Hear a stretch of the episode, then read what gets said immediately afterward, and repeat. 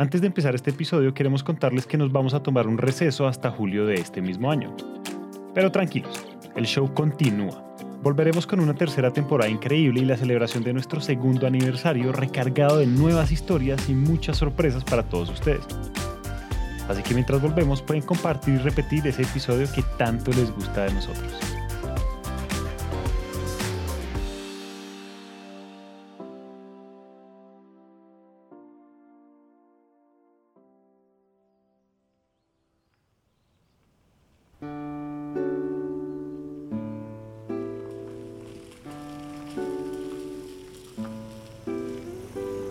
Tengo 27 años, me llamo Axel Sutton, soy originario de, de, México, específicamente pues yo nací en Tonalá, en Tonalá, Chiapas, que es una ciudad de la costa de, del sur de México.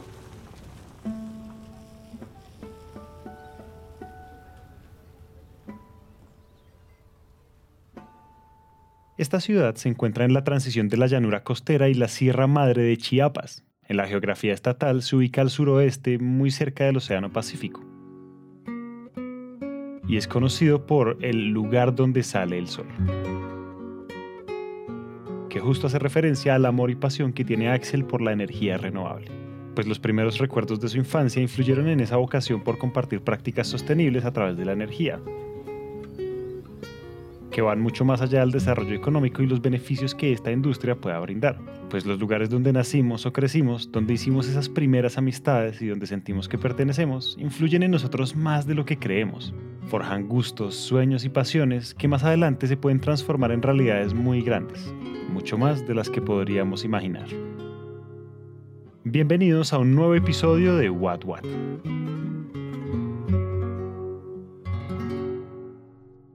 Yo estudié en la Universidad de Guadalajara, eh, me mudé a Jalisco hace como más o menos nueve años y pues me mudé para estudiar esto, ¿no? Que es la ingeniería de energía, que es pues eh, trabajar pues en temas de, de transición, de, de, de, política energética, que son como los temas que más me he ido yo involucrando y también pues la parte de la educación, que pues es muy importante, ¿no? En pues, todo el sector eléctrico y energético. Ese amor y esas pasiones que hablábamos al principio están reflejadas en todo el camino profesional y laboral que Axel ha tenido a través del tiempo. Desde profesor de la Universidad de Guadalajara, secretario técnico del Estado de Jalisco, hasta consultor en alianza con la Agencia Internacional de la Energía Renovable y UNICEF, que le han permitido enganchar y tener un norte claro hacia dónde quiere ir y cuáles son sus propósitos dentro de la industria porque más que un título o una experiencia sumada a su hoja de vida, cada oportunidad laboral le permitía conocer personas que se irían convirtiendo más adelante en un gran equipo de trabajo con quien cumpliría sus sueños. Yo no imagino un, eh, un mes de mi vida sin electricidad, yo no imagino un mes de mi vida sin internet, no me imagino un mes de mi vida, eh, pues no sé, como que sin todas las comodidades que la energía me da y, las facilidades que me le da mi vida. Entonces es algo que pues desde, pues como mi interior, eh, trato de, pues de mejorar, ¿no? Y, de, trabajar en esto. Entonces, pues ha sido como una lucha constante en cuanto a qué habilidades desarrollar, cómo, cómo te vas como formando en este campo, porque es un campo tan nuevo, pero al mismo tiempo es un campo que tiene muchísimo futuro. También ha sido ese campo donde ha tenido la oportunidad de crear relaciones a nivel mundial, los grupos focales, los equipos con los que ha construido diferentes estrategias, los estudiantes a quienes ha enseñado. En fin, cada persona que Axel ha encontrado le ha permitido crear un grupo de jóvenes desde mucho tiempo atrás con quienes se ha ido involucrando en planes y proyectos para conocer esa mirada global que se tiene de la transición energética nos dedicamos como a organizar summits, que son como eventos presenciales de cuatro o cinco días, en los que pues tú eh, pues, recibes información, eh, conoces gente de todas partes del mundo o de tu región, hablas con expertos de estos temas, convives con ellos mismos y pues es como una experiencia inolvidable porque pues te ayuda a formarte y te ayuda a, a como encaminar, ¿no? Lo que quieres como joven y, y, cuáles son como esa visión que puedes generar. Entonces, eh, nosotros dedicamos como a hacer estos summits. En 2017, en 2019 tuvimos otro. Eh, viajábamos como delegación, ¿no? En 2019 fuimos a, a Londres y pues empezamos como a percibir que teníamos que trabajar en conjunto como Latinoamérica, ¿no? Y que teníamos como que empezar a, a solidificar como que más grupos y más alianzas y más eh, movimientos regionales, pues que se encaminaran a esto, porque pues la mirada de la transición energética global pues es muy difícil de aplicar como si lo aplicaras en, en, en Inglaterra o en Europa o que si lo aplicas aquí en México o en Latinoamérica, ¿no? O sea, son perspectivas muy distintas. Entonces, buscábamos como esto y planeamos una cumbre para el 2020 que pues desgraciadamente nunca llegó por, por temas del COVID, ¿no? El COVID. ¿Cuántos planes pospuso o simplemente arruinó? Y bueno, esta no fue la excepción. Se cierran fronteras, patrocinios y todo alrededor era un panorama lleno de crisis. Y claro, los eventos presenciales ya sabemos que no eran una opción. En sí, todo colapsó en medio de la incertidumbre. Unos decían que todo duraría tres meses, otros decían que seis, otros que un par de días más, pero ya sabemos cómo fue.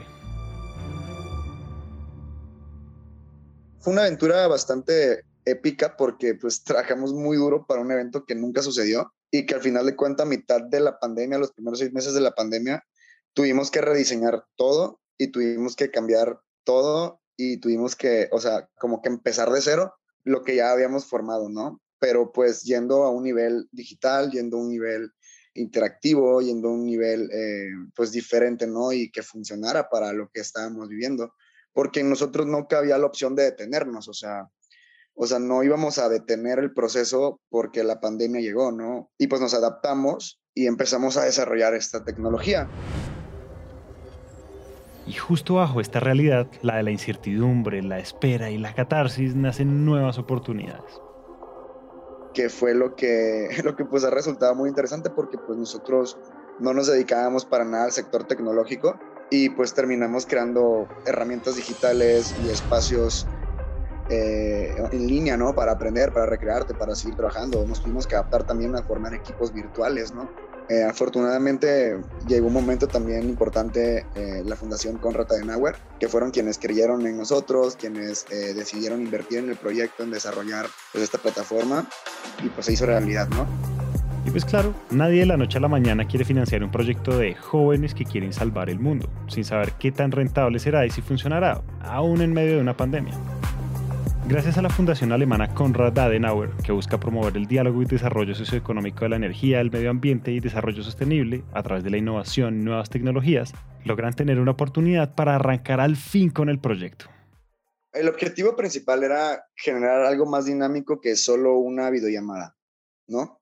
Entonces, si con la videollamada podrías estar utilizando eh, tu celular y aprendiendo también en línea con una aplicación, pues se volvió un poco dinámico. ¿Por qué? Pues porque estabas tocando algo, porque estabas viendo algo nuevo aparte de solamente escuchar la persona que habla, porque despertaba otros sentidos y, podía eh, facilitarte el aprendizaje, ¿no? Y también muy interesante y muy importante que pues nosotros desarrollamos un equipo para la creación de la aplicación.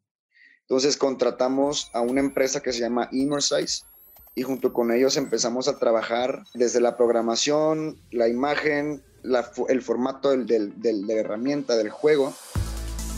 Immersive es una empresa de España que ofrece servicios de realidad virtual, aumentada, mixta, la integración de otras tecnologías, así que fue esta la compañía encargada de poner en marcha cada idea que el grupo había pensado desde tiempo atrás, con el objetivo de seguir proporcionando educación e interacción sobre temas de la industria energética pero que se saliera de lo común de las charlas o espacios a través de Google Meet o Zoom y que los aprendizajes fueran tan inmersivos que la dinámica no solo se viera, sino que se sintiera a través de la experiencia que brindaría la aplicación móvil. Es así como luego de tres años y una inversión de 50 mil dólares nace la app Climate Education con la misión de unir, educar e inspirar a la juventud para que puedan ejercer un rol de alto impacto en la transición energética global, así como vincularlos con los actuales agentes de cambio locales, regionales e internacionales que ya están construyendo el futuro de la energía. Prácticamente es como un videojuego, pero al mismo tiempo te va generando puntajes. Tú puedes tener tu propio avatar, o sea, eliges el color de tu piel, eliges si quieres ser humano, si quieres ser robot, si quieres ser un árbol.